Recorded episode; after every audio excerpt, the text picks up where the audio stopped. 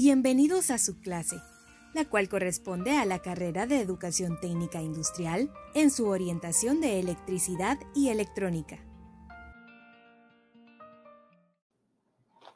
Amplificadores con FET. Los amplificadores con transistores de efecto de campo proporcionan una excelente ganancia de voltaje con la ventaja adicional de una alta impedancia de entrada. También son configuraciones de bajo consumo de potencia con un buen intervalo de frecuencia y peso y tamaño mínimos. Se pueden utilizar JFET, MOSFET de empobrecimiento y MESFET para diseñar amplificadores con ganancias de voltaje semejantes.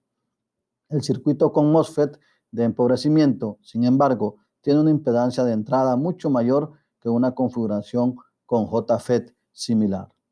Mientras un dispositivo BJT controla una gran corriente de salida del colector por medio de una corriente de entrada de la base relativamente pequeña, el dispositivo FET controla una corriente de salida del drenaje por medio de un pequeño voltaje de entrada.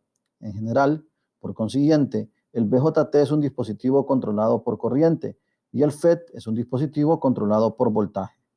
En ambos casos, sin embargo, observe que la corriente de salida es la variable controlada, por la alta característica de entrada de los FET, en ocasiones un modelo equivalente de corriente alterna es un poco más simple que el que se emplea para los BJT, mientras que el BJT tiene un factor de amplificación beta, el FET tiene un factor de transconductancia G sub m.